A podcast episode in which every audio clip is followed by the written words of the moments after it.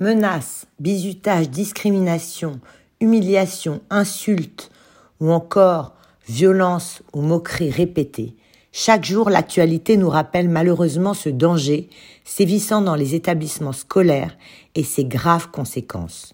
Le harcèlement scolaire touche près d'un élève sur dix chaque année, et ce phénomène est amplifié par les réseaux sociaux.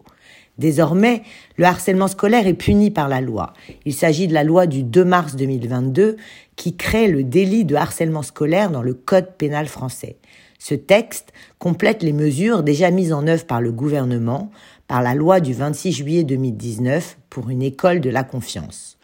Le premier article de la loi sur le harcèlement stipule qu'aucun élève ou étudiant ne doit subir de faits de harcèlement résultant de propos ou comportements commis au sein de l'établissement ou en marge de la vie scolaire, ayant pour effet de porter atteinte à sa dignité, d'altérer sa santé physique ou mentale ou de dégrader ses conditions d'apprentissage. Les nouvelles technologies de communication ont hélas fait émerger de nouvelles situations de harcèlement scolaire.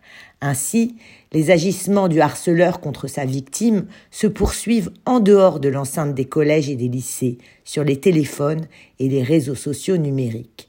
Face à ces nouvelles formes de harcèlement, la loi de 2022 autorise la saisie et la confiscation des téléphones portables et des ordinateurs utilisés pour harceler un élève ou un étudiant.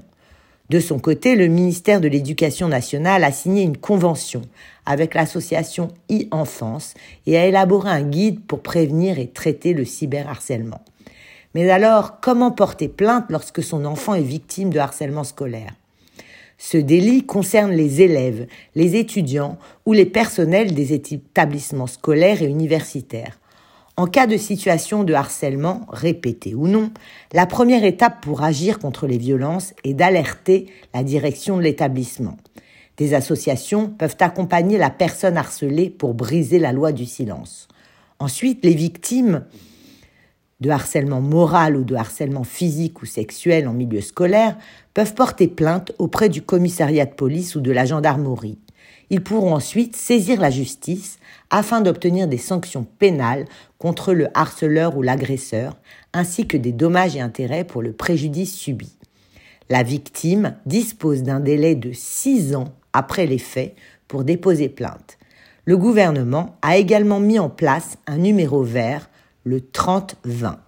Il faut savoir qu'un mineur harcelé ne peut pas porter plainte seul. Il peut néanmoins se rendre seul dans les locaux de police pour signaler les faits par le biais d'une main courante. Ce délit pénal est puni et peut aller jusqu'à 3 ans d'emprisonnement et 45 000 euros d'amende et jusqu'à 10 ans d'emprisonnement et 150 000 euros d'amende lorsque les faits ont conduit la victime à se suicider ou à tenter de se suicider. S'ils sont âgés de moins de 13 ans, les mineurs ne risquent pas de peine de prison pour harcèlement scolaire. Cependant, le juge peut les obliger à suivre un stage de sensibilisation aux risques liés au harcèlement scolaire. Un mineur de 13 ans encourt les mêmes sanctions pour harcèlement scolaire qu'une personne majeure.